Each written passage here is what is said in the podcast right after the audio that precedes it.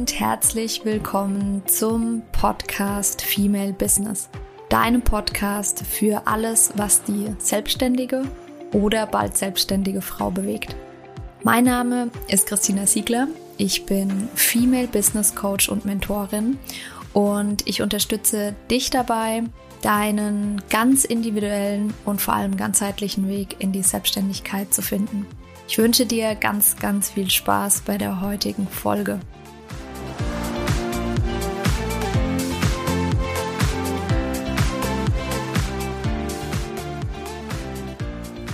Herzlich willkommen zur heutigen Podcast-Folge. Wir haben heute wieder einen ganz, ganz tollen Interviewgast ähm, in der Folge.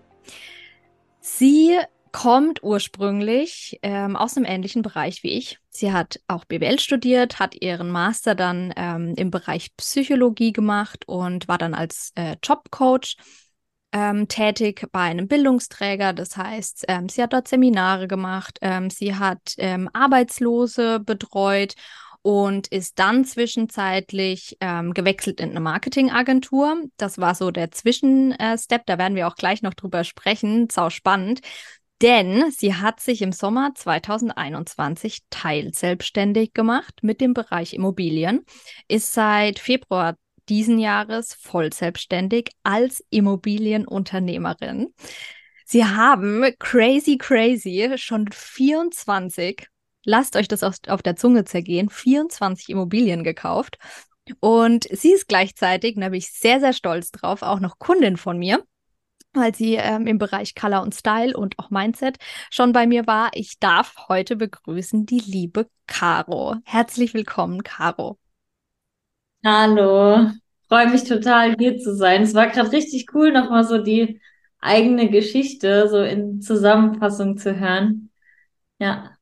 Freue mich. Ich freue mich auch mega, dass du da bist, dass wir es ähm, endlich, endlich geschafft haben, weil man muss dazu sagen, wir haben immer wieder, ähm, haben wir gesagt, wir machen dieses Podcast-Interview, das wird bestimmt voll cool und wir haben es immer irgendwie geschoben und äh, richtig ja. cool, dass wir jetzt zusammensitzen.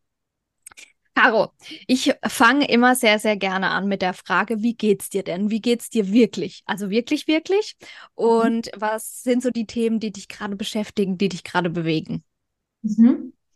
Mm, mir geht's gut, würde ich sagen, aber wirklich gut. Jetzt nicht wirklich, wirklich gut, sondern es wird gerade wieder besser. Ähm, es war jetzt so die letzten Monate eine Zeit, die sehr herausfordernd war, gerade jetzt so frisch in der Selbstständigkeit, ähm, sehr von Stress geprägt, sage ich mal, den ich mir aber auch ähm, viel selbst gemacht habe und eben den Fokus nur auf das Business gelegt habe, äh, wo ich dann irgendwann gemerkt habe, der Körper, der will dann nicht mehr so, wie ich es will. Und ähm, habe mir jetzt eben, oder mein aktuelles Thema ist gerade so mehr Balance auch reinzubringen. Komme jetzt auch gerade von einem Retreat zurück, wo ich letzte Woche war, wo es eben viel so um, um einen selbst ging, auch Thema Spiritualität, einfach wieder so zu sich zu kommen. Und das merke ich direkt, sobald ich wieder bei mir bin, so im, im Inneren, sage ich mal, nicht nur so im Außen, Zielen hinterherrennen oder sonst was, dass, dass ich es direkt merke. Dass es mir eben auch wieder viel besser geht, genau. Voll schön. Voll schön. War das das erste Retreat, auf dem du warst, oder warst du schon öfter? Mm, also in dieser Art war es jetzt das erste. Mhm. Also Seminare habe ich besucht, die dann auch mal äh, ein paar Tage gingen, aber so ein Retreat in dieser Art, äh, auch jetzt mit dem Fokus äh, Spiritualität, war jetzt das erste Mal. Ja, cool. Ist natürlich, wenn man irgendwie länger zusammen ist, ne, auch mit den, mit den Leuten, mit der Gruppe dann, ähm, auch nochmal eine, eine ganze Ecke intensiver, oder? Total, total. Also du kommst dir nach einer Woche vor, als wärst du irgendwie mit deiner Familie unterwegs gefühlt. Ähm, ja, klar, weil man dann auch ja Themen anspricht, gerade wenn es so um ja um einen selbst geht, die dann schon auch sehr privat sind und man, ja, es ist einfach direkt eine ganz andere Bedin Be ähm, Bindung da. Ja, das kann ich mir voll gut vorstellen. Und du hast gesagt, dir geht es wieder besser. Das heißt, für dich hat sich seit der Vollselbstständigkeit dann schon auch noch mal viel verändert, oder? Mhm. Mhm. Also es war dadurch, dass äh, das Jahr anderthalb Jahre vorher schon lief, ähm, parallel, ähm, war das alles, also klar, es war zeitlich ähm, sehr viel, aber du hattest da halt noch dein Gehalt im Hintergrund, was dann eine, eine Sicherheit gegeben hat, die ich echt unterschätzt habe. Also ich hätte nicht gedacht, dass das wirklich so einen krassen äh, Einfluss dann auch hat, kopfmäßig einfach. Ähm, und es war halt so, gerade wenn, wenn, als wir es dann parallel gemacht haben, dein Alltag ist halt schon sehr strikt durchgeplant, ähm, vorgegeben. Und ähm, du musstest dir gar nicht so die Gedanken machen, wie, wie fülle ich jetzt meine Zeit, sondern die wurde gefüllt. Und äh, als ich dann komplett selbstständig war, habe ich erstmal gemerkt, dass es herausfordernd ist, sich die Aufgaben selbst zu kreieren. Ähm, und dass da dann auch, da war so eine, ich dachte eigentlich wirklich, dass ich sehr diszipliniert bin, weil ich mir dann halt immer meinen Tag so vollgepackt habe, dass ich gar nicht anders konnte. Äh, und als es dann alles weg war und die Struktur erstmal weg, habe hab ich erstmal gemerkt, okay, Disziplin ist tatsächlich was, wo ich dran arbeiten darf. Mhm. Ähm, ja, also es war dann schon tatsächlich ganz anders und auch ähm, dann der Druck, dass, dass du eben selbst dafür verantwortlich bist, das Geld zu verdienen, hat bei mir dann dazu geführt, dass ich auch, wenn ich mal nur einen halben Tag gearbeitet habe, dass ich es gar nicht genießen konnte, weil ich halt dachte, ich kann doch jetzt nicht nur einen halben Tag arbeiten. Wer macht denn sowas frisch in der Selbstständigkeit? Ich muss arbeiten. Ähm, ja, was halt bei mir dann echt zu so einem sehr starken Druck geführt hat, dass ich die, die Selbstständigkeit ganz am Anfang gar nicht so richtig genießen konnte, so dieses neue Lebensgefühl. Ja. Ja, ich kann das voll verstehen. Ich glaube, dass es ganz, ganz, ganz vielen äh, genauso geht, ähm, die in die Selbstständigkeit gehen. Also du hast jetzt mehrere Themen angesprochen, die ich sau interessant finde. Und witzigerweise, wie es der Zufall so will, ähm, so ein, zwei Themen, über die ich auch zum Teil heute erst mit meiner Schwester und ich war jetzt äh, eine Woche eine Freundin in Stockholm besuchen, auch mit ihr über so ein paar Themen gesprochen habe. Ähm, das ist Thema Disziplin. Also da ging es mir 1a genauso wie dir, bin ich auch vollkommen ehrlich. Das ist so, ich dachte immer, ich bin ein super disziplinierter Mensch, voll organisiert. Das war auch immer so das, was in, meinem Ar in meinen Arbeitszeugnissen drin stand und so. Und man unterschätzt das aber schon, dass es ja trotzdem, also bei, bei mir war es ja auch so, ich war in der Anstellung, ich war, hatte dann am Ende den, die Verantwortung für den Bereich Marketing. Das heißt, ich habe ja schon viel irgendwie auch geplant ähm, für mich selbst und auch für das Team, aber trotzdem hat man eine Struktur.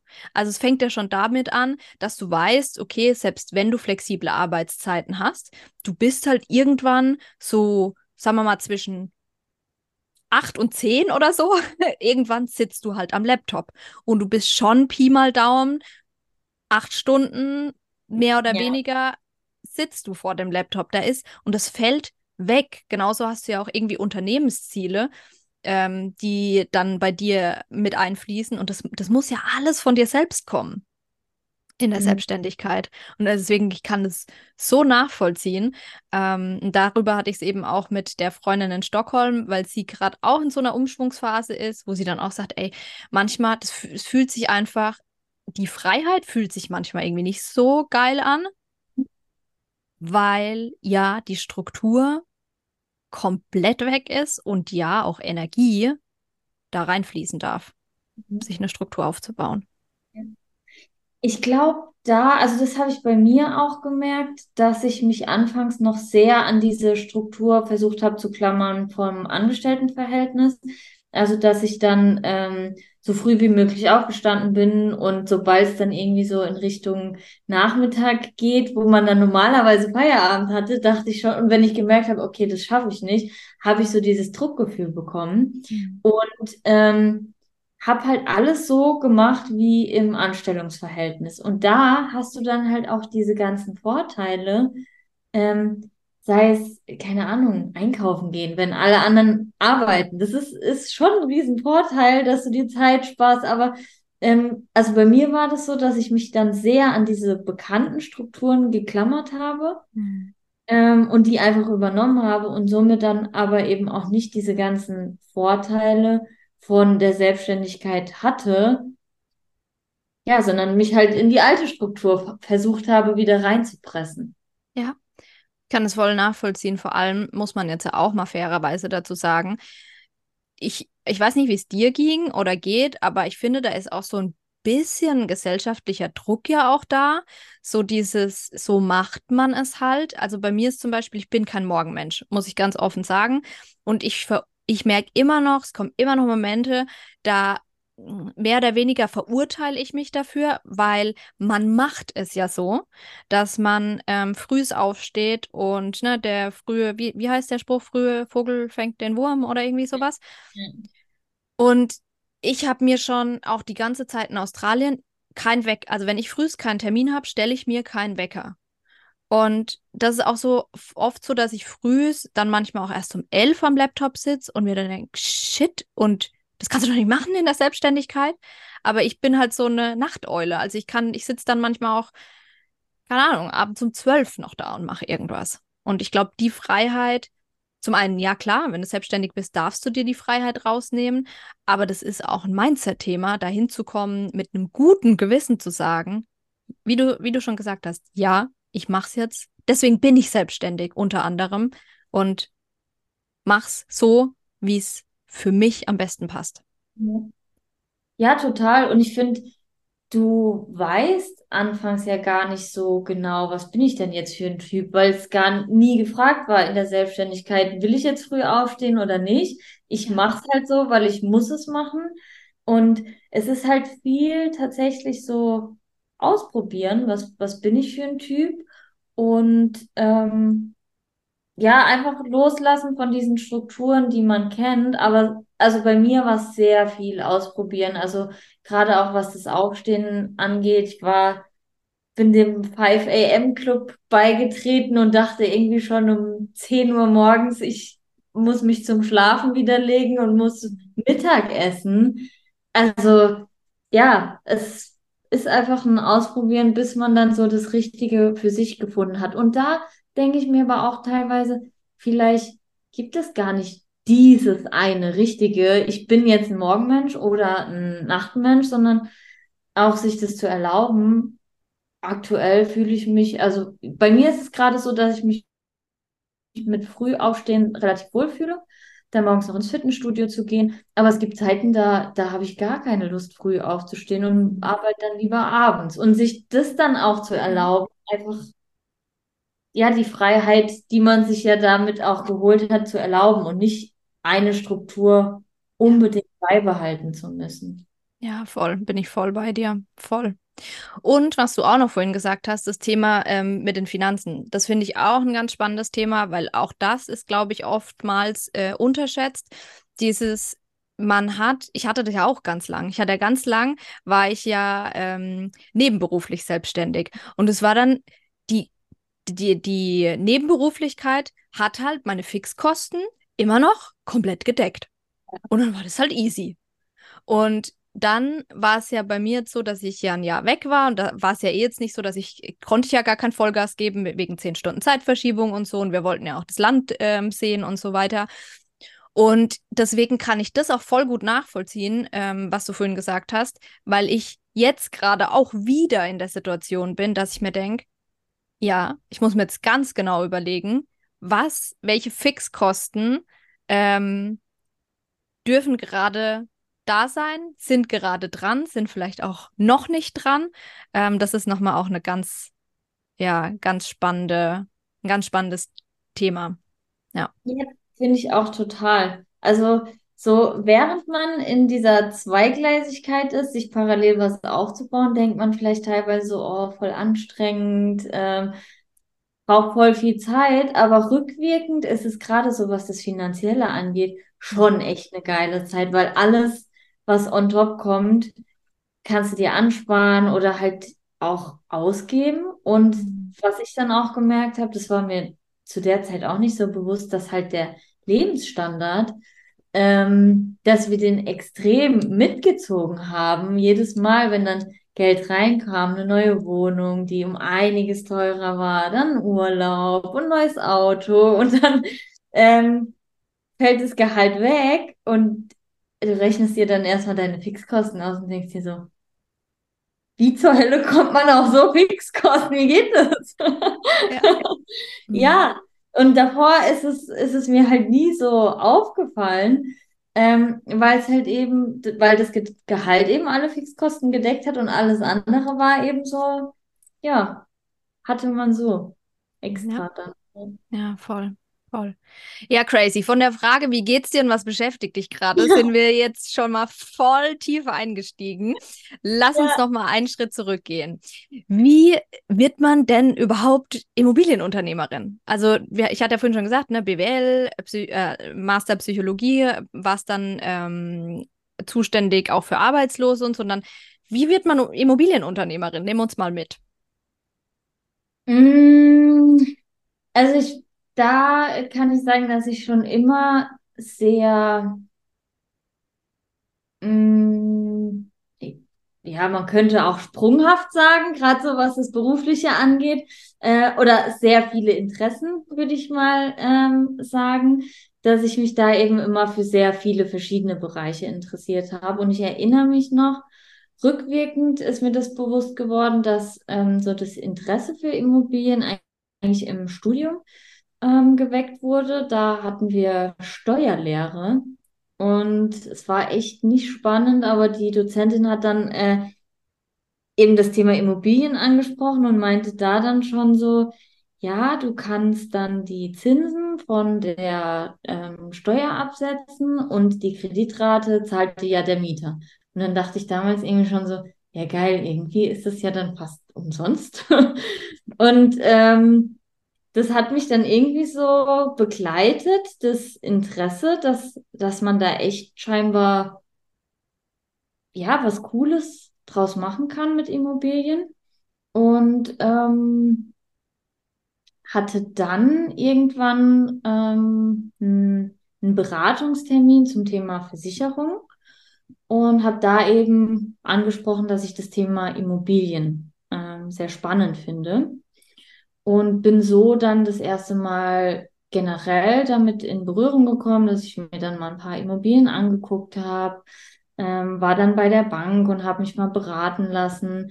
Aber alles noch mit dem Ziel eben der Altersvorsorge. Das ist ja so ein sehr präsentes Thema auch, gerade so in unserem Alter, ähm, dass ich mir da eben so ein, zwei Wohnungen kaufen wollte, dass wenn ich mal in Rente gehe, äh, dass ich irgendwie 500 Euro mehr habe oder so. Das war das Ziel. Und ähm, der von der Finanzberatung, wo ich damals diese ja, Beratung eben hatte, ähm, war mit meinem damaligen Coach zusammen in einem Coaching und hat mir dann eben sein Buch empfohlen. Mhm. Und das habe ich dann gelesen, habe dann ein Seminar dazu gebucht und ähm, dann entsprechend auch das Coaching und so bin ich dann mit dem ganzen Thema in Berührung gekommen, aber auch da noch mit dem Ziel, ein paar Kapitalanlagen zu kaufen fürs Alter. Und das Ganze hat sich dann aber relativ schnell in eine andere Richtung entwickelt, ähm, dass ich dann halt gemerkt habe, okay, wenn man die Wohnung jetzt nicht behält, sondern renoviert und wieder verkauft, wie lange muss ich denn eine Wohnung vermieten, um das Geld zu kriegen, was ich kriege, wenn ich sie wieder verkaufe. Mhm. Und ähm, so ist dann eben auch dieser berufliche Charakter, sage ich mal, mit ins Spiel gekommen, dass ich gemerkt habe, okay, davon kann man auch leben. Ähm, und dann war eben, haben wir eine GmbH gegründet, also mein Freund und ich. Und dann eben mein Freund Ende letztes Jahr und ich dann Anfang dieses Jahr, wo wir dann entschieden haben, ähm, dass wir uns komplett selbstständig damit machen. Ja, voll geil. Was eine Geschichte. Ja, so, mhm. so fängt es bei vielen, glaube ich, an, ne? Gerade dieses Thema, hm, ja, Altersvorsorge und dann ja. ähm, beschäftigt man sich damit und kommt da halt immer tiefer rein. Und es ist witzig, weil, ähm, dass du gesagt hast, während des Studiums, ich hatte, ähm, ich habe bei ähm, mein, mein Opa ist jetzt ins äh, Altersheim gekommen und auf dem Dachboden stehen noch alte Sachen von mir. Und dann habe ich angefangen, irgendwann im Letzten auszusortieren. Dann hatte ich ein Buch Immobilienmanagement, Immobilienwirtschaft. Ich weiß nicht genau, hatte ich in der Hand. Und dann dachte ich mir so, warum ist das Buch da in der Kiste? Und dann ist mir eingefallen, dass ich eigentlich ganz ursprünglich nach dem Abi gerne Immobilienmanagement studiert hätte. Und ich kann Ach, dir gar nicht mehr sagen, warum, aber irgendwie hat ging es dann doch in Richtung BWL, weil ich mir dachte, okay, ich kann das dann ja immer noch oben draufsetzen. Ja. Äh, von ja. daher ist es, fand ich es ganz witzig, dass du gesagt hast, dass auch bei dir im Studium quasi schon so der erste Grundstein irgendwie dafür ja. gelegt wurde. Ja, spannend. Okay, und ähm, das heißt, ihr macht hauptsächlich Fix und Flip, richtig? Ähm, magst du uns da mal mitnehmen, auch für die, die mit dem Begriff nichts anfangen können? Was ist das? Warum habt ihr euch dafür entschieden? Und was tut ihr da so eigentlich? ja, gerne. Also da unterscheidet man zwischen Buy and Hold. Das ist das, was wir, womit wir gestartet sind. Also klassisch eben Kapitalanlage, Altersvorsorge. Man äh, kauft sich was, vermietet es und behält es dann und im besten Fall äh, kommt dabei ein Cashflow raus. Also dass die, die Miete eben die, die Zahlung an die Bank über den Kredit eben übersteigt und du davon eben einen kleinen Überschuss hast.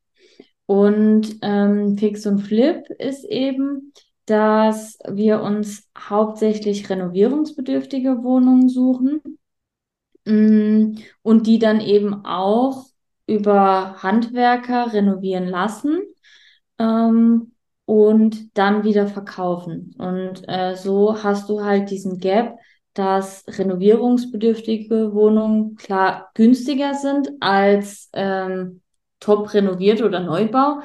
Ähm, das heißt, da hat man den Vorteil und viele oder die wenigsten haben halt Lust, sich mit sowas zu beschäftigen. Renovierung, Handwerker.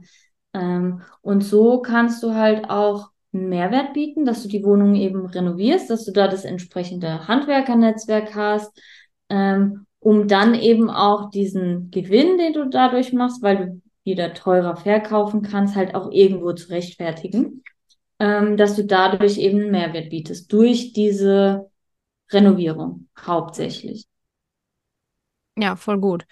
Und ähm, würdest du sagen, wenn jetzt da vielleicht gerade der eine oder andere Hörer, Hörerin dabei ist, die auch überlegt, in das Immobilienthema reinzugehen, aber auch vielleicht erstmal mit dem Gedanken der Altersvorsorge, würdest du dann sagen, dass Fix und Flip auch eine Option ist? Oder würdest du sagen, boah, nee, wenn es wirklich nur für Altersvorsorge, keine Ahnung, zwei Immobilien, maximal drei oder sagen wir mal maximal fünf Immobilien, dann, ähm, weil bei Fix und Flip muss man einfach vielleicht tiefer rein. Was ist das so deine Einschätzung?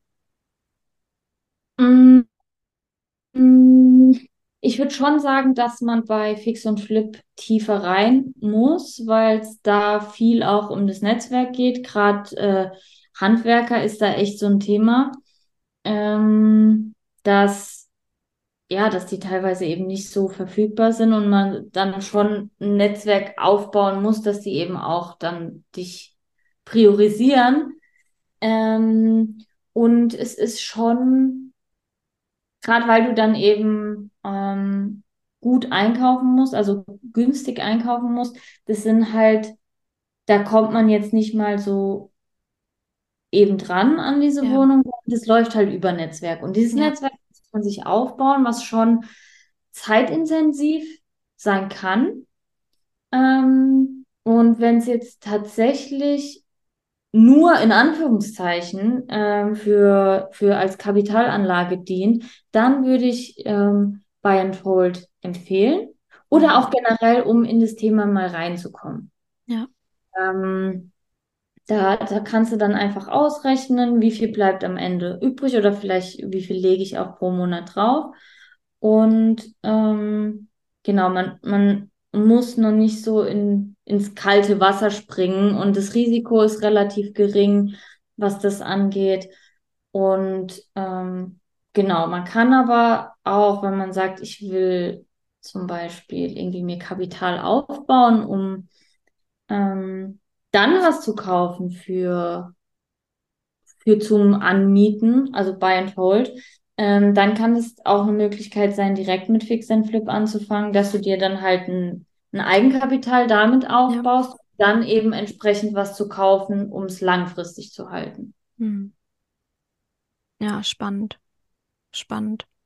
Ja, ich glaube auch gerade, wenn man halt so gar, noch gar nichts mit dem Thema zu tun hat, dann kann das ja total ähm, Sinn machen, gerade auch das Risiko so ein bisschen geringer zu halten, da auch mal mit irgendwie mit einer kleinen, keine Ahnung, Studentenwohnung oder so ne, anzufangen, ähm, um da so ein bisschen Gefühl für zu bekommen, weil das muss man ja schon auch sagen, ähm, keine Kapitalanlage generell, ich rede jetzt nicht nur von Immobilien, sondern auch keine Ahnung, Aktien, whatever, nix ist komplett risikofrei. Und ähm, dann muss man halt einfach auch gucken, wie risikoaffin ist man. Und ähm, ja, Fix und Flip, ohne mich da jetzt mega gut auszukennen, da darfst du gerne deine, deine Meinung auch, oder beziehungsweise du hast ja eigentlich gerade schon gesagt, das ist, da besteht halt schon auch das Risiko, du kaufst was, du weißt dann am Ende, du kalkulierst, aber vielleicht sind es keine Ahnung, taucht dann doch irgendwas auf, äh, was mehr ähm, Kosten mh, mm, mhm. birgt. Und ja, zur Not muss man es vielleicht auch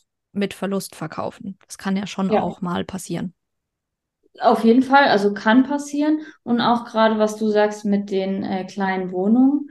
Ähm, wir zum Beispiel machen aktuell ausschließlich kleine Studentenwohnungen, ähm, weil ja, du, du lernst dann, also Häuser und Wohnungen sind nochmal ein komplett verschiedener Markt.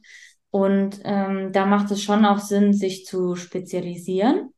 Ähm, dann kannst du das Risiko nämlich auch relativ gering halten, weil du halt weißt, für wie viel kaufe ich im besten Fall ein, was ist ein guter Preis für eine Wohnung, ähm, was ist der Kaufspreis, was wollen die Leute, wer ist meine Zielgruppe, wer kauft es, wie, also es ist dann halt alles relativ homogen, sage ich mal, wenn du bei Wohnungen bleibst und wenn du dann Häuser machst, ist es halt nochmal eine ganz andere Nummer. Da kann auch mal das Dach kaputt sein und mhm. bei einer Wohnung, da machst du dann halt den Boden neu und gut ist. Also das Risiko hält sich da schon sehr in Grenzen.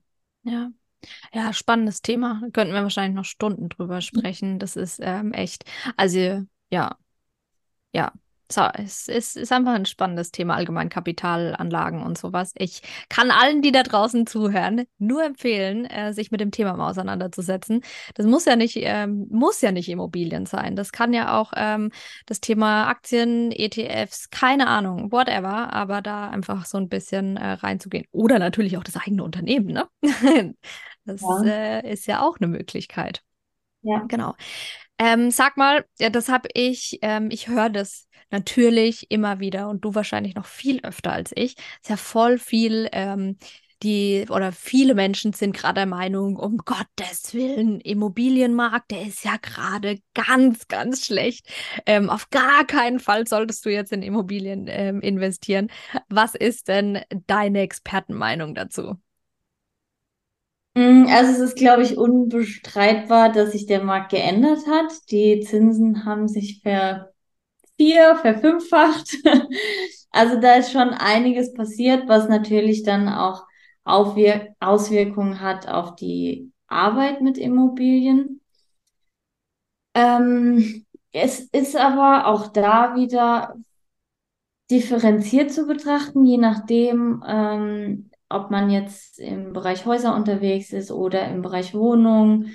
Ähm, ob man Sanierungen macht oder nur kleinere Renovierungen. Mm, die Zinsen haben ja im, in dem Sinne Auswirkungen auf die Nachfrage, dass sich die Leute keine, also den Wohnraum, das zu finanzieren, nicht mehr leisten können. Mm, und das ist halt gerade bei Einfamilienhäusern beispielsweise, merkt man das schon sehr stark. Ähm, bei uns jetzt, also ich kann jetzt nur für unseren Bereich sprechen, im Bereich der Kapitalanlage haben wir halt auf der anderen Seite eine relativ hohe Inflation.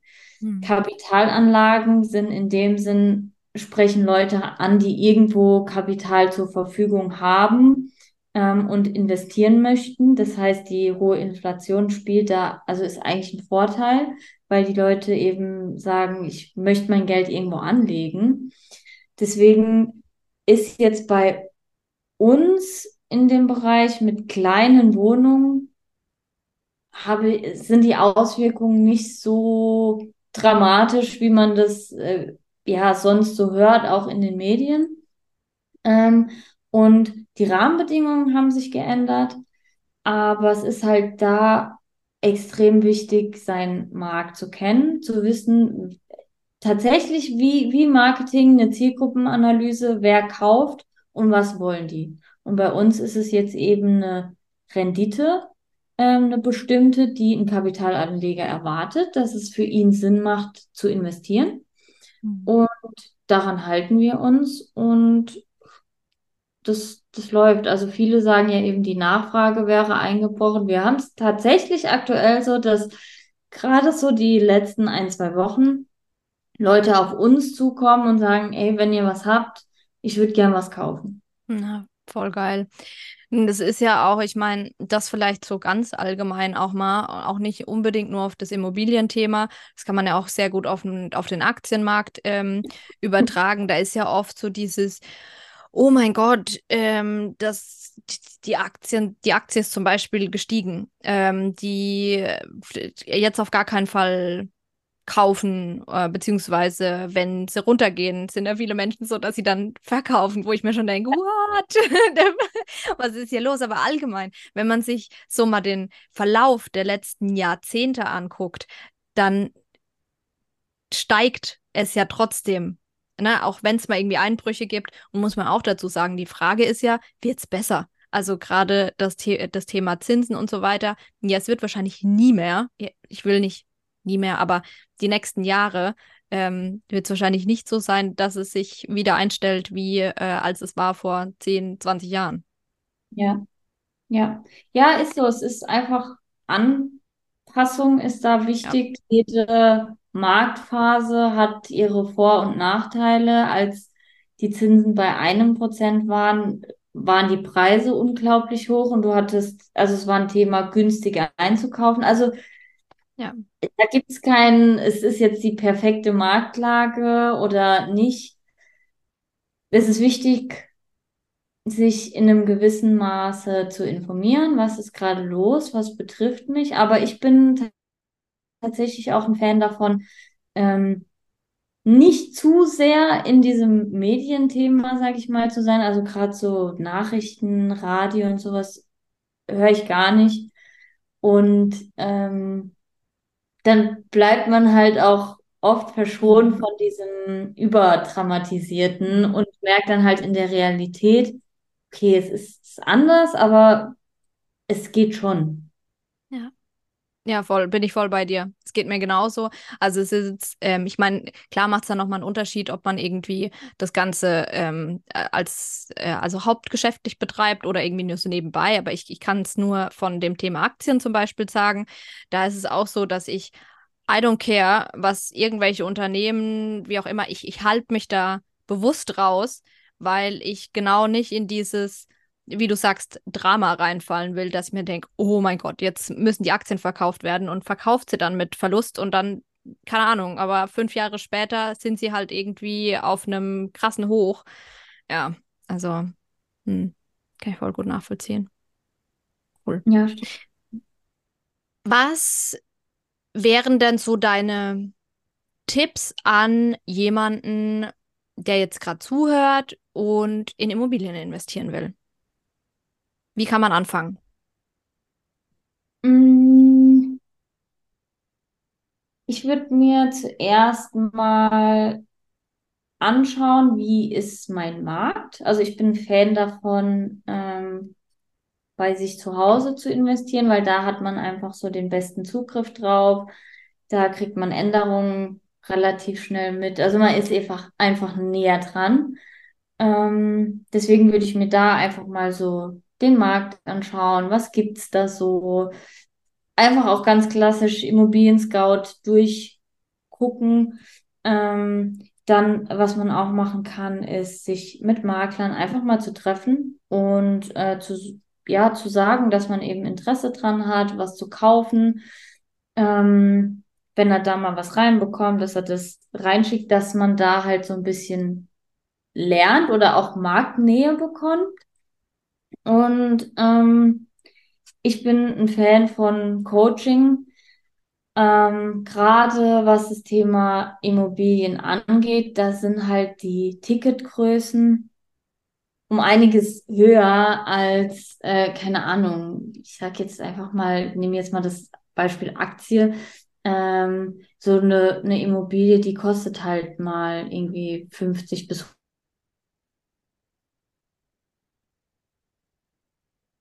da geht es dann halt um Zahlen, wo es schon sich auszukennen. Ich sage nicht, dass man ein Coaching braucht, aber es geht halt einfach schneller. Es gibt so viele Infos zu Immobilien. Es braucht halt schon viel Zeit rauszufiltern, was ist jetzt wichtig für mich. Ähm, jeder hat teilweise eine, eine andere Meinung. Ähm, aber es geht auf jeden Fall, das alleine zu machen. Für mich war es einfach der richtige Weg, das mit einem Coach zu machen, weil es halt einfach schneller geht und ja, irgendwo auch vielleicht das Thema Bequemlichkeit. Ich kriege halt die Infos, die wichtig sind für mich direkt. Ja. Ja, kann ich auch voll unterschreiben. Also allgemein das Thema Coaching, da wollten wir ja auch noch drüber sprechen. Ähm, da, da, danke für die tolle Überleitung. Un, ungewollt, aber ähm, ja, das Thema Coaching ist ähm, egal in welchem Lebensbereich. Du hattest es jetzt auch, ähm, glaube ich, allgemein ähm, formuliert. Ähm, es, ich habe zum Beispiel auch, ich habe mich irgendwann, war ja mal so das Thema mit ähm, ETFs. Und dann dachte ich mir, gut, ich habe keinen Plan. Und dann habe ich, hatte ich ein Coaching bei Madame Moneypenny. Weiß nicht, ob die dir was sagt. Mhm. Wie gesagt, das ist jetzt nur im Kleinen, das ist natürlich Immobilien, du hast schon gesagt, die, das sind natürlich viel krassere Investitionssummen ähm, am Start. Gerade da ist es, ist dann ja die Überlegung, ähm, investiert man in äh, ein Coaching beziehungsweise in den eigenen Wissensaufbau ist es ja im Endeffekt. Ähm, das ist ja, was Coaching ist. Man kann vieles, nicht alles, aber vieles auch sich selbst beibringen. Aber durch Coaching hat man halt mehr Wissen in kürzerer Zeit, ne? Ja. Du hattest vorhin das ja schon mal kurz angesprochen. Das war, ähm, du hattest einen Beratungstermin beim Steuerberater, war es, glaube ich, ne? Und dann kam so diese Connection ähm, zu dem Immobilienthema. Ähm, Was war so für euch, ähm, für dich und deinen Freund, der Punkt, wo ihr gesagt habt, ja, wir entscheiden uns dazu, uns wirklich coachen zu lassen? Was hat euch dazu bewegt? Mm. ähm, ich war für das Thema, also ich hatte davor auch schon zwei Coachings gemacht. Ich habe ja vorhin erwähnt, dass ich so sehr, sehr verschiedene Interessen hatte und habe dann zuerst ein, ein Coaching gemacht für, für Coaches, also um Coach zu werden. Ähm, hat, ja, hat dann aber, ich habe es dann einfach auch nicht so umgesetzt. Also da ist auch Coaching ist Oftmals ist das, was einen abhält, ins Coaching zu gehen, dieses Ja, aber bringt es dann überhaupt was? Es hängt halt von einem selbst ab, ob es was bringt, also ob man es im Endeffekt umsetzt oder nicht. Und ähm, ich war für das Thema Coaching schon immer sehr offen und sehr interessiert dran, aber habe das anfangs gefühlt eher konsumiert. Also ich habe dann erst Bücher gelesen und ähm, mich damit beschäftigt, aber halt nicht so wirklich umgesetzt. Dann war ich im ersten Coaching, dann war ich im zweiten Coaching, ähm, habe aber nie so richtig was umgesetzt. Deswegen war das für mich in dem Sinn erstmal nur das nächste Coaching. Ähm, und mein Freund, der war anfangs und er dachte, ich bin irgendwie in so eine Sekte geraten oder sonst was. Also der war vom Thema Coaching erstmal gar nicht begeistert. Ähm, und habe es dann auch erstmal alleine gemacht. Und er ist dann eben mit diesem Thema nach und nach warm geworden, dazugestoßen, dann auch das erste Seminar mitgekommen. Und so sind wir dann beide eben da reingewachsen. Sau spannend. zwei Themen auch wieder. Zum einen, da sprichst du mir so aus der Seele, das Thema Umsetzung. Das merke ich auch. Und danke für diesen unfassbar wertvollen Input auch an all die, die gerade zuhören. Dieses, ähm, das, wie gut ein Coaching ist, steht und fällt mit der eigenen Initiative. Das ist mhm. einfach so. Das ist natürlich, man ist in einem Coaching, man bekommt neue Informationen, keine Frage.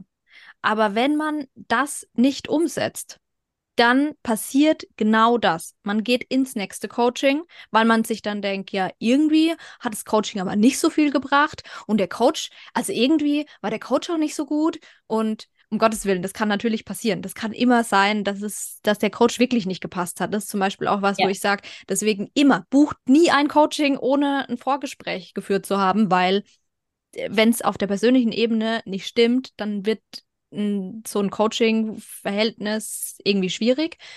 Aber ähm, ja, umsetzen, selbst umsetzen, so, so wichtig.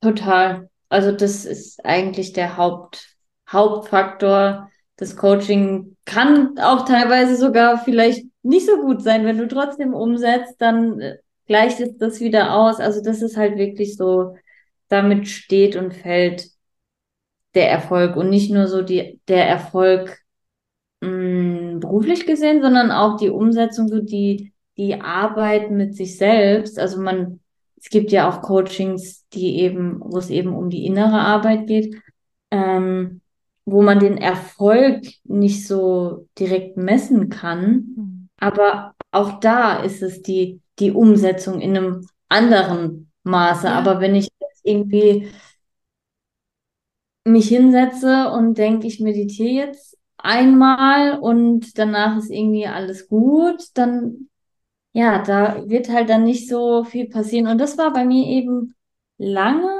dass ich so ein bisschen in dieser Falle drin war. Ich lese jetzt ein Buch und danach ist alles gut. Dann lese ich das nächste Buch und dann, dann ist aber alles gut. Mhm. Oder dann buche ich halt ein Coaching und danach dann, dann passt es aber.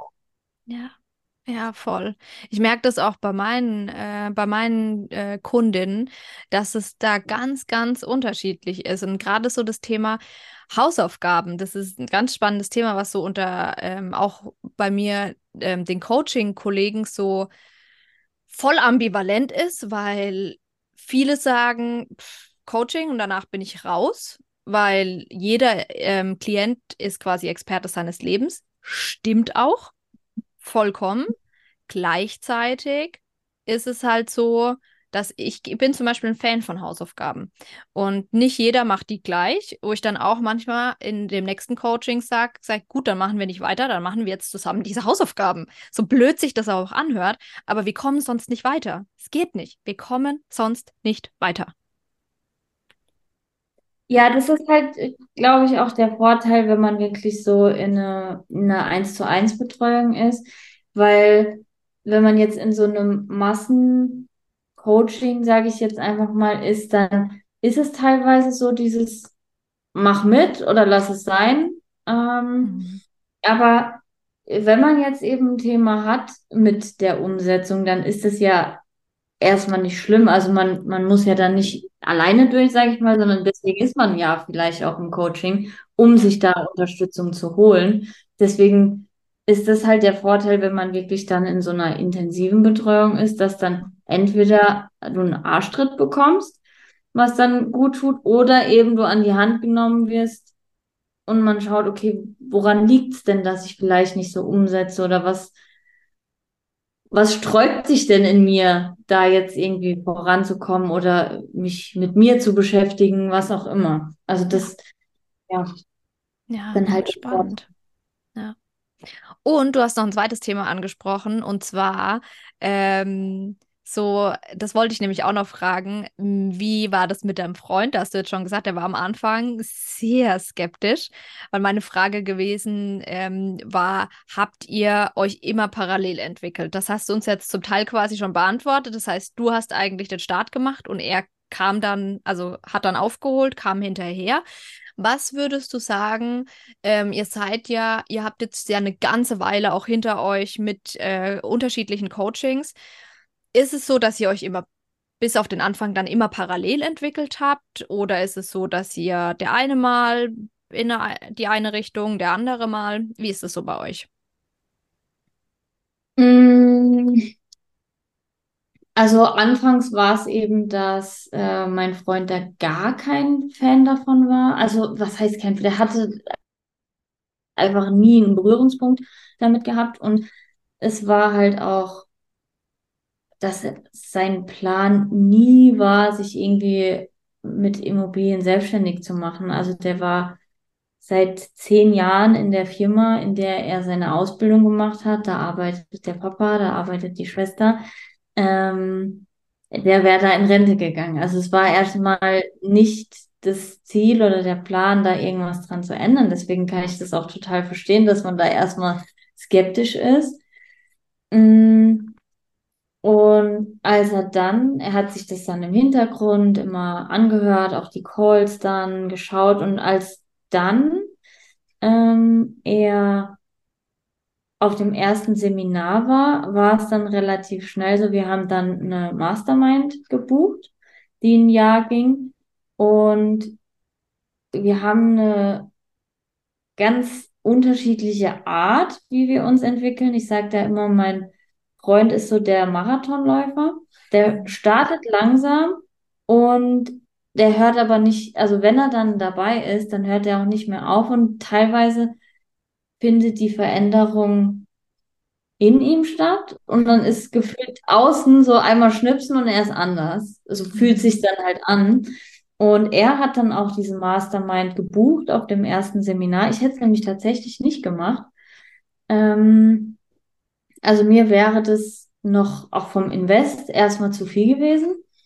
Mm, und bei mir ist es eben so, ich bin so der, die Sprinterin. Äh, ich bin dann irgendwie immer direkt gleich gehypt, fange an loszulaufen, aber habe dann eben nicht so, dass ich das jetzt auf lange durchziehe. Deswegen ergänzen wir uns da sehr gut ähm, und hat dann dazu geführt, dass wir uns tatsächlich Klar, auf den kleinen Stufen war die Entwicklung schon immer, jeder hat seine Themen und so, aber in Summe lief die Entwicklung schon immer relativ parallel. Und ich bin auch echt froh darüber, mm, weil sich ja schon eigentlich alles so um 180 Grad gedreht hat und wenn da der eine eben noch komplett auf dem Stand ist von vor zwei Jahren, sage ich mal, und da passiert so viel, das kann man sich teilweise gar nicht vorstellen auch das eine Zeit war, wo ich kopfmäßig gar nicht so richtig mitgekommen bin, wie schnell da Veränderungen da waren, dass ja, kann ich mir schon vorstellen, dass man sich da auseinanderlebt. Ja. Und gerade so in einer Beziehung, wenn man sich dann, ähm, wenn sich beide weiterentwickeln, ist es halt auch fast schon so, du, du musst dich quasi immer wieder neu verlieben, weil man sich so viel auch verändert, äh, was es dann irgendwo auch spannend macht. Ja, voll schön. Voll schön.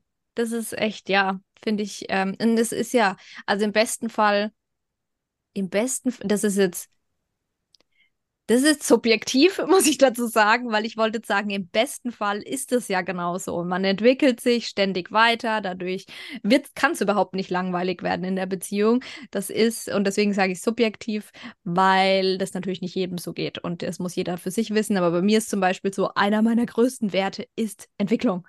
Und ich habe auch mir geschworen, nie mehr wieder, also das ist für mich so ein Dealbreaker, wenn sich mit jemand mit mir nicht zusammen weiterentwickeln will, dann ist es einfach No-Go für die Beziehung, für mich ganz persönlich. Weil es ist halt schwierig, das muss man schon auch mal sagen. Und ich kann, ich, ich spreche da auch aus eigener Erfahrung. Du hast es ja auch so am Rande mitbekommen. Ähm, ich habe mich ja jetzt ähm, in dem Jahr Ausland dann getrennt. Ähm, und das war auch, ja, ich, ich würde jetzt gar nicht mal sagen, dass er sich gar nicht entwickelt hat, aber bei mir hat sich in den letzten fünf Jahren, wie du, wie du auch gesagt hast, so unfassbar viel. Also ich habe alleine drei Coaching-Ausbildungen gemacht. Dadurch passiert ja schon so viel. Und dann Coachings und hier und da. Und ich, ich habe, ja, und dann ist es, dann entsteht da ein Gap. Und das, wenn der, wenn ein Part dann keinen Bock hat, diesen Gap irgendwie so annähernd zu schließen, dann ist halt schwierig. Aber umso schöner, ähm, dass das bei euch so gelaufen ist, wie es gelaufen ist. Auf jeden Fall. Ich finde, da ist auch immer mh, mm, so die Waage, dass man, man will dem anderen ja auch nicht irgendwie vorschreiben, du musst dich jetzt verändern oder so. Genau. Das soll ja jeder machen, wie er möchte. Aber gerade wenn man sich dann weiterentwickelt und Dinge anders sieht und Ja. Sich da auch irgendwo davor zu schützen. Man will ja dann auch nicht seinem Partner irgendwie immer so von, von oben herab gefühlt, ja, mach das doch mal so und so. Ich habe gelernt, man macht das so und so. Ähm, will man ja auch nicht. Glaube ich, tut der Beziehung auch nicht unbedingt gut. Und da halt so irgendwie die Waage zwischen jeder, ja, darf sein Leben einfach so leben, wie er das möchte. Man muss sich nicht weiterentwickeln, aber dann auch für sich einfach die Entscheidung zu treffen, möchte ich das dann aber oder eben nicht. Genau. Ja, voll wichtiger Punkt auch, das ist das. Und es funkt, was du gerade gesagt hast, es funktioniert halt auch einfach nicht. Also das ist so, ne, ich mag diesen Spruch, ähm, das Gras wächst nicht schneller, nur weil man daran zieht. Mhm. Und so ist es ja oft, das ist ganz, ganz oft, ich habe das auch in all meinen Coaching-Ausbildungen, war das immer so wieder, dass gerade Frauen oft bei so einem Thema vorangehen. Es ist nicht immer so, um Gottes Willen, das will ich gar nicht sagen, aber oft, dass Frauen gerade in dem Thema auch Persönlichkeitsentwicklung vorangehen und dann so ziehen am Partner. So, ja, aber du, du musst dich doch mitentwickeln. Nee, muss er nicht. Und es ist so schwierig. Ich kann das wirklich von Herzen nachempfinden, wenn man in einer Beziehung ist und den Partner liebt und man gern hätte, dass der sich weiterentwickelt. ist Es so schwierig loszulassen. Ich kann das verstehen, aber es gibt keinen Weg drumherum. Entweder, das ist ne, so dieses systemische, ähm, auch der systemische Coaching-Ansatz. Wenn du eine Komponente im System veränderst, verändert sich auch alles in dem System. Das heißt, Mhm. wenn du dich veränderst, verändert sich auch zwangsläufig die Beziehung zwischen dir und deinem Partner. Aber wie die sich verändert, you never know. Ja, Und dann kann es halt auch zur Trennung kommen. ja, ist so. Das Einzige, was man, glaube ich, machen kann, ist mit gutem Beispiel vorangehen, Fokus auf sich selbst, nicht auf den Partner und entweder er, er möchte dann von sich aus oder eben nicht. Und beides ist dann okay, nur beides hat dann halt auch irgendwo Konsequenzen. Genau. Ja, voll. Und auch voll schön, ähm, weil du ja auch erzählt hast, ähm, na, dieses, man kann ja Einladungen aussenden. Und so wie ich dich verstanden habe, ist das ja genau das, was du gemacht hast. Du hast sie nicht gedrängt, sondern hast gesagt, hey, magst du, hast du Bock mit zu einem Seminar zu kommen? Und ähm, das kann helfen. Aber wenn derjenige dann Nein sagt, dann ist es halt ein Nein. Und dann ist es vielleicht fünfmal ein Nein und vielleicht ist es beim sechsten Mal ein Ja. Vielleicht ist es auch nie ein Ja. Dann ist es Ja, ja, da, da muss es, hört sich dann in der Beziehung komisch an, loszulassen, aber ja, Ja. irgendwo ist es ein Loslassen, um, um zu gucken, wo, wo geht die Entwicklung von beiden hin. Ja, ja, voll. Oh, das sind alles so spannende Themen, ey. Könnt ewig mit dir, über jedes Thema noch ewig mit dir weiterreden. Lass uns mal noch auf das Thema ähm, Coaching. Du warst ja auch, ähm, das vielleicht zur Einleitung für all die, die zuhören. Ich habe es am Anfang schon mal gesagt. Caro hat sich nämlich dann irgendwann entschieden, bei mir ein Color- und Style-Coaching zu machen. Wir hatten danach dann auch noch ein Mindset-Coaching. Und ähm, gerade in dem Kontext, deswegen will ich da unbedingt mit dir noch drüber sprechen. Sau spannend, was bei dir da passiert ist und vor allem, warum du dich dazu entschieden hast, ähm, dass du dieses Coaching machst. Magst du uns da mal so ein bisschen mitnehmen? Das war ja ne, dieses von der Angestellten zur Unternehmerin und so. Ähm, oh, ja, da bin ich sehr gespannt, was du ähm, berichtest. Also wie, wie kam es dazu? Wieso hast du dich dazu entschieden? Mm, Der, der erste Grund war erstmal so dieses rein äußerlich, äußerliche, ähm, dass ich eben diesen Schritt auch äußerlich machen wollte, von der Angestellten zur Unternehmerin. Gerade die Immobilienbranche ist so ein äh, sehr männerdominierter Bereich. Und ich bin, bin relativ klein und äh, wollte da halt irgendwie so diese gewisse Stärke ähm, ausstrahlen und habe da im ersten Moment dann eben an Kleidung gedacht. Ähm, und habe dann eben das äh, Color- und Style-Coaching bei dir gemacht. Und das hat mir schon mega viel gebracht. Also gerade so, mir ist dadurch bewusst geworden, wie, was für eine krasse Wirkung Farben haben, aber auch in Verbindung mit dem Mindset-Part, wie krass das eigentlich auch zusammenhängt. Also, dass mh, mm, ich hatte schon mal die, das ein oder andere rote Kleidungsstück, aber habe mich darin nicht so wohl gefühlt. Durch die Farbberatung kam aber raus, dass Rot eigentlich so meine Farbe ist. Also kann es ja nicht dran liegen, dass ich mich nicht wohlfühle, weil die Farbe nicht gut aussieht, sondern weil ich mich innerlich noch nicht so damit identifiziert habe, so mein inneres Bild von mir damit einfach noch nicht so übereingestimmt hat. Ähm, deswegen war dann dieser zweite Teil von dem Mindset Coaching so wichtig auch für mich, um dieses Äußerliche.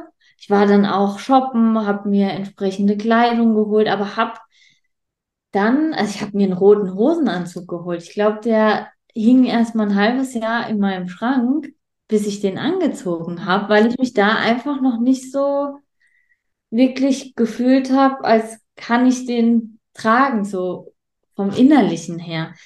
Und ähm, da erinnere ich mich, also zwei Dinge waren für mich sehr prägend, ähm, jetzt auch in dem Mindset-Coaching dann. Und das war das Thema Selbstvertrauen.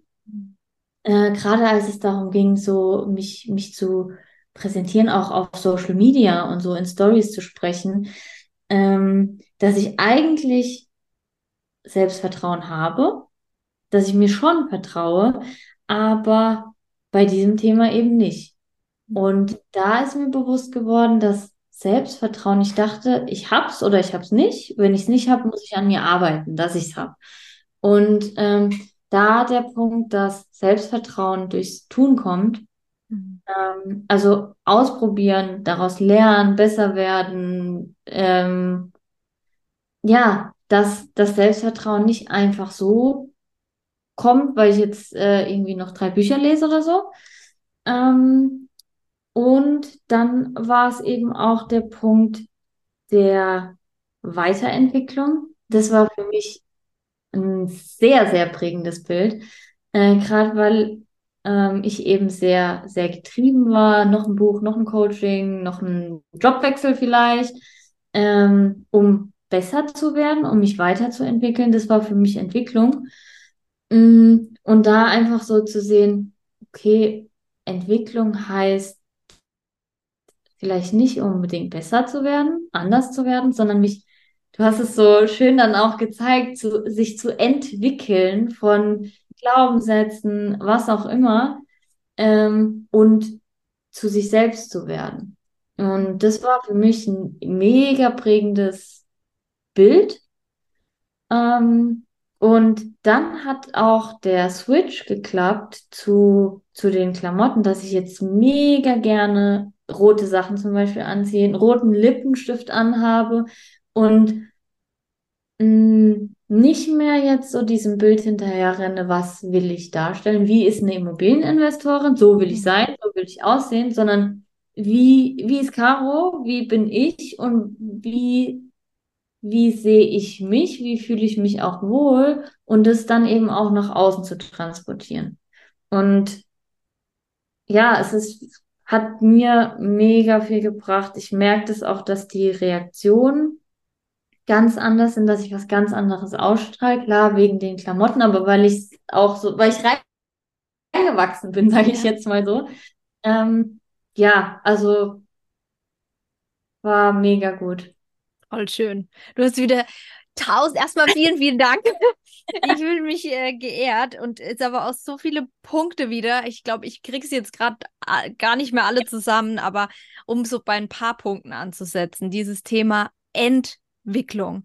Das ist ja auch, da haben wir länger drüber gesprochen. Und das war für mich auch, äh, war das, ähm, war das irgendwann mal, als ich das so, ich habe keine Ahnung mehr, wer, wer mir das mit auf den Weg gegeben hat, aber das war für mich auch so ein, so ein, ja, eigentlich Game Changer, weil Entwicklung, genau, wir denken immer, Entwicklung, ja, okay, höher, weiter, schneller.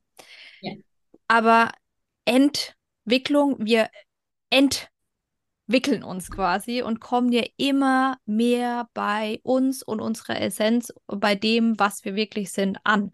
Und da ist dann der Punkt auch zu dem, was du sagst, dieser Switch zu dem Color und Style. Das ist, ähm, ja, ganz ehrlich, da, da kann's, das kann auch immer noch so sein, dass da Farben dabei sind, ähm, bei denen du sagst, die finde ich trotzdem noch scheiße weil sie mir halt einfach nicht gefallen. Dann lohnt sich da auch mal reinzugucken, ist es ein Glaubenssatz, der dahinter steckt?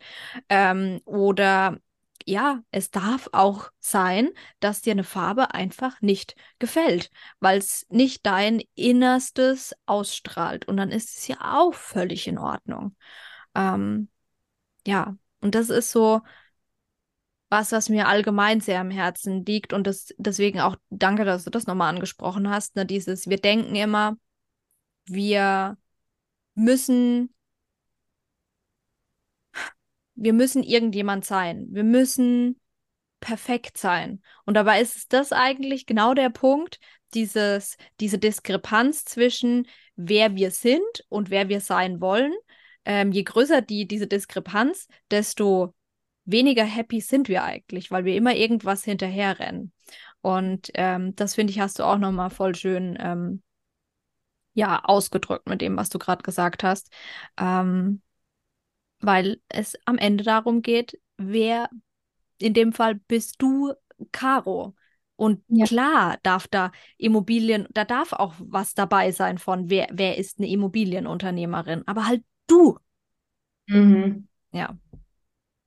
Total. Ich finde es auch so, wenn, wenn ich es bei anderen beobachte, also selbst, oder bei mir ist es zumindest so, habe ich immer nach nach dieser Perfektion gestrebt, die du gesagt hast, auch so nach außen hin geguckt, wer ist so das perfekte Beispiel und darauf irgendwie so hingearbeitet. Und wenn ich dann aber andere gesehen habe, war nie der Anspruch an andere, die müssen perfekt sein, sondern eher das Gegenteil.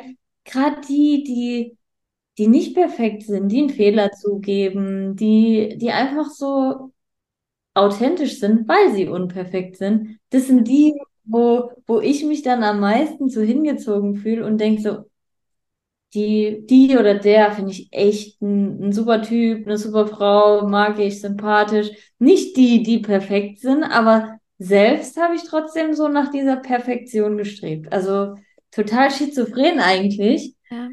Ähm, und das dann einfach mal zu merken, dass, dass das nicht der Anspruch sein muss. Ja. Und dass es auch gar nicht, dass andere nicht den Anspruch haben, sondern dass es wirklich so, man ist am authentischsten, wenn, wenn man einfach man selbst ist. Und vor allem, das ist auch ganz spannend, was ist denn perfekt? Also das ja. ist ja auch sowas. Jeder definiert es ja anders. Jetzt mal abgesehen ja. davon, dass es das perfekt, es gibt es halt einfach. Wir werden nie das perfekt erreichen, aber was ist perfekt? Das ist so, nehmen mal auch all die da draußen, äh, jeder hat es wahrscheinlich schon mitbekommen, dass wir, meine Schwester und ich jetzt gerade so ein bisschen ähm, was zusammen machen. Das mhm. ist das beste Beispiel. Wir sind, wir könnten nicht unterschiedlicher sein. Und da ist dann auch die Frage, ja, was ist denn perfekt? Für mich ist, oder was ist, was ist gut? Ähm, ist für sie was ganz anderes, als es für mich ist. Und dann gilt es halt, den eigenen Weg zu finden. Und für sie ist es zum Beispiel, sie liebt ähm, in High Heels und Etui-Kleid und so. Und sieht auch mega gut aus, passt zu ihr. Das ist sie. Und ja. bei mir ist halt so, ich bin am liebsten barfuß, ganz ehrlich. Ja. Und ich weiß, ich kann jetzt nicht irgendwie, wenn ich einen Banktermin habe, barfuß kommen. Das ist mir schon klar. Aber ähm, jeder darf so sein, wie er ist. Total. Ja. Ja, voll schön. Und was du auch noch angesprochen hast, dieses ähm, von innen nach außen, von außen nach innen. Das funktioniert immer, das kann, oder das funktioniert immer in beide Richtungen. Und es mhm. ist so ein, wie du es auch voll schön beschrieben hast, so ein, man fängt halt mal mit einem Thema an und dann ist es so ein, hält sich die Balance. Es gibt nicht nur von außen nach innen oder nur in, innen nach außen, sondern bei dir ist es ja das perfekte Beispiel. Du hast dich ganz viel entwickelt, hast dann gemerkt, und das war ja auch der Punkt, wo du gesagt hast, ja, Color und Style Coaching macht gerade voll viel Sinn, weil sich in meinem Inneren so viel entwickelt hat, dass ich das im Außen zeigen darf, hast dann aber wiederum gemerkt, ja, bei so ein paar Farben, das bin ich noch nicht und bist dann auch da wieder in die innere Entwicklung quasi gegangen, um dann wieder was Äußeres äh, zu verändern. Ja. Und das finde ich voll spannend. Und ganz ehrlich, das wird das Leben lang so bleiben. Klar, Color und Style Coaching zum Beispiel ist so ein so ein Input, in, äh, den man bekommt, wo man sagt, okay, die Farben stehen mir, die Farben stehen mir nicht, ähm, was ja irgendwie auch ganz cool ist. Und es wird sich aber auch gerade auch vom Stil her oder so, es kann sich immer im Laufe des Lebens verändern. Es wird nie gleich bleiben, was ja auch wieder spannend macht. Ja, total. Total. Aber auch gerade das äh, Color- und Style-Coaching hat mich auch echt überrascht, wie daneben ich eigentlich war von der Farbe. Ich dachte eigentlich immer so, Braun ist genau meine Farbe. Hab eigentlich alles nur in Braun, ähm, beige, helle Farben, sehr schlichte Farben. Und anfangs, das war dann auch so ein kurzer Prozess, dass diese Farben, dass keine einzige Farbe davon in meinem Farbpass drin ist. Ähm, da auch loszulassen und mich mit dem Neuen anzufreunden und zu identifizieren. Und jetzt, jetzt feiere ich es einfach. Also auch so pinke Sachen und so mag ich mittlerweile voll gerne. Ja, das ist auch ähm, immer spannend. Weil das ist halt, äh, ja, wie du sagst, das ist ein es ist ein Prozess und ähm, da, auch da darf jeder unterschiedlich mit umgehen. Ne? Die einen sagen, alles klar, dann mache ich jetzt einmal, schmeiß alles raus und kaufe einmal komplett neu ein. Ähm, andere sagen, hey, ich, ich, äh, ich tausche einfach die Stücke aus, so nach und nach, was ja auch völlig in Ordnung ist. Ja, ist aber echt witzig bei dir, so braun die Hauptfarbe und dann bist du halt ein klarer, kühler Typ. Ja. Das war schon, ja, das war schon auch ein großer Zufall, dass das dann so gar nicht äh, gepasst hat. Mhm. Aber hey, keine Ahnung, das ist, ähm, ja, das darf sich dann auch entwickeln. Ja, voll schön. Was würdest du sagen? Ähm, das ist jetzt auch schon eine ganze Zeit lang her, dass wir ähm, da zusammengearbeitet haben. Was würdest du sagen, was ist so passiert seit der Zeit? Also, ähm, was, was hat sich so für dich hauptsächlich verändert? Du bist ja auf ein paar Punkte schon mal so ein bisschen eingegangen. Du kriegst Komplimente, ne? Hattest du zum Beispiel gesagt von, mhm. von außen. Mhm. Also immer, wenn ich meine Wow-Farben anhab, dann kriege ich Komplimente dafür, ähm, für die Kleidung. Ähm, dann merke ich auch in Gesprächen, dass ich viel selbstbewusster bin. Mhm, Gerade auch so, ich hatte da vor kurzem so eine Situation, wo ich mit so einem richtigen Immobilienboss äh, ein Gespräch hatte und anfangs war ich auch, war ich so ein bisschen unsicher. Der war dann nämlich auch so komplett einmal von oben bis nach unten abgescannt und ich hatte zum Glück meinen roten Hosenanzug und habe mich richtig gut gefühlt in dem Gespräch. Ähm, ja, wo ich einfach gemerkt habe, das macht, das macht was mit mir, das macht was mit meiner Ausstrahlung, das macht was mit meinem Inneren. Ähm, und ja, es hat einfach generell so zu, zu meiner Entwicklung beigetragen, dass ich ähm, dann auch danach einen, einen Speaker-Auftritt hatte. Ähm, habe dann noch einen zweiten gemacht, also war jetzt zweimal auf der Bühne. Ähm, mit dem roten Hosenanzug? Mit, nee, mit, äh, beim ersten hatte ich einen roten Blazer an und beim zweiten hatte ich einen, so einen Jumpsuit an. Ähm, aber auch in meiner Wow-Farbe. Ja, und das war klar, da kann man jetzt sagen, ja gut, hat da jetzt das Style, Style und Color Coaching was damit zu tun? Also natürlich kann man das jetzt nicht sagen, aber es hat auf jeden Fall dazu beigetragen, dass ich mich selbst ganz anders wahrgenommen habe, äußerlich und innerlich. Und ja, mein Selbstbild einfach verändert habe und mich dadurch eben auch Sachen getraut habe, die ich mich davor nicht getraut habe. Ja, voll schön. Das hattest du ja vorhin auch angesprochen, auch das Thema ähm, Selbstvertrauen, ich finde, das spielt da auch so ein bisschen mit rein. Ne? Das ist ähm, bei Kleidung ja dasselbe Thema. Also das ist nicht, du hattest es ähm, in Bezug auf Social Media, aber das ist bei Kleidung genau dasselbe. Fühlen wir uns am Anfang, ist klar, gibt es Leute, die dann auf einmal in knallpink und fühlen sich, ähm, haben mega das Selbstvertrauen, aber bei vielen ist es nicht so. Aber das ist auch okay, weil wir probieren was Neues aus und wir dürfen das austesten und dann bekommen wir Feedback und dann ist das Feedback meistens positiv. Es ist einfach Farben, ne, ist einfach, macht die Welt bunter und dadurch gewinnen wir wiederum mehr Selbstvertrauen. Ja, total. Ja. Ja, cool. Cooli! Das ist, ah, ich, ähm, wie gesagt, ich könnte sich, ich wiederhole mich, aber ähm, das sind so spannende Themen. Wir müssen unbedingt nochmal eine Folge aufnehmen. gerne. ich habe zum Abschluss, habe ich immer drei Fragen, die würde ich dir gerne noch stellen ähm, be bevor wir das, äh, unser Gespräch äh, beenden. Und zwar Frage Nummer eins. Was ist für dich das Wertvollste auf der Welt?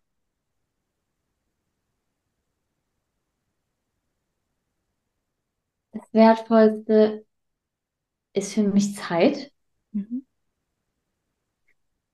Hm, wie kann ich das jetzt begründen? Ich habe jetzt keine keine Begründung parat. Es war einfach gerade so ein Gefühl, Zeit, weil wir zum einen nie wissen, wie viel wir noch haben. Ähm, da gibt es, finde ich, so ein sehr prägendes Beispiel mit der Sanduhr, dass man nicht weiß, wie viel Sandkörner sind denn noch übrig. Deswegen finde ich Zeit eigentlich so das Wertvollste und da damit zusammenspielt eben auch, wie wir unsere Zeit verbringen. Mm, dass wir in uns hören, was, was macht mir Spaß, was, was brauche ich gerade. Ähm, und da das auch so ein bisschen entkoppeln von diesem, was muss ich, wie bei mir jetzt beispielsweise das letzte Jahr sehr business-lastig, wo ich gemerkt habe, okay, das ist wichtig, aber ich möchte meine Zeit auch noch mit anderen Dingen verbringen und da dann das Thema Werte, bei mir ist ein ganz hoher Wert Leichtigkeit, mhm. den habe ich das letzte Jahr 0,0 gelebt und da mir eben wieder bewusst gemacht, okay, Zeit ist für mich so das, das Wichtigste, das Wertvollste, da auch eine gewisse Balance zu reinzubekommen, wie, wie möchte ich denn meine Zeit verbringen. Ah, voll schön. Kann ich voll nach, also kann ich sehr fühlen. Die zweite Frage, was ist aktuell dein größter Traum unabhängig vom Business? Mm, da würde ich sagen, eine Weltreise. Ähm, oder eben eine, eine längere Reise, eine Zeit lang auch im, im Ausland zu leben. Einfach viel von der Welt zu sehen noch. Ah, voll ja. schön. Kann ich ähm, Surprise, surprise. Kann ich auch sehr fühlen. ähm, und äh, euch nur bestärken, macht das. Ja. Mhm. Und die letzte Frage, liebe Caro. Ähm, hast du irgendwie eine Lebensweisheit oder ein Motto oder sowas, das du mit uns teilen magst? Mm, ein Motto von mir ist eigentlich, dass ich tatsächlich der Meinung bin, dass jeder alles schaffen kann. Mhm. Also wirklich jeder alles. Ähm, dass es immer irgendwie eine, eine Möglichkeit gibt, wie man Dinge hinkriegt. Und ich, ich habe da immer dann so das Beispiel, das hört sich dann vielleicht auch abgespaced an, aber mh, keine Ahnung, mh, Bill Gates oder so, warum sollte er das hinkriegen und jemand anderes nicht? Also es ist ja nicht, solange es nicht unmöglich ist, bin ich der Meinung, dass es jeder irgendwie hinkriegt, das zu, zu erreichen, was er möchte. Voll schön. Ja. Voll schön. Ich hoffe, das äh, nehmen sich ganz viele da draußen, die das gerade äh, hören, zu Herzen, weil ja, wir limitieren uns einfach nur selbst durch äh, ja die ähm, ja, durch unsere Sozialisierung, durch all das, was wir bisher gelernt haben. Und äh, voll schön. Voll, voll schöne Abschlusswort. Äh, jeder kann alles erreichen. Ja. Cool. Uh, liebe Caro, es war mir ein Fest, es war ein richtig schönes Gespräch. Ich danke dir von Herzen. Ich fand es auch sehr schön. Danke dir für die Einladung. Es hat mir mega viel Spaß gemacht. Cool, vielen, vielen Dank.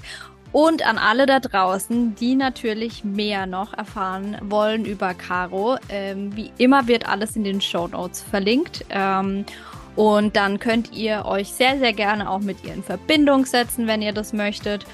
Und ansonsten wünsche ich dir da draußen eine wundervolle Restwoche und freue mich, dich nächste Woche wieder begrüßen zu dürfen. Ganz, ganz liebe Grüße, deine Christina.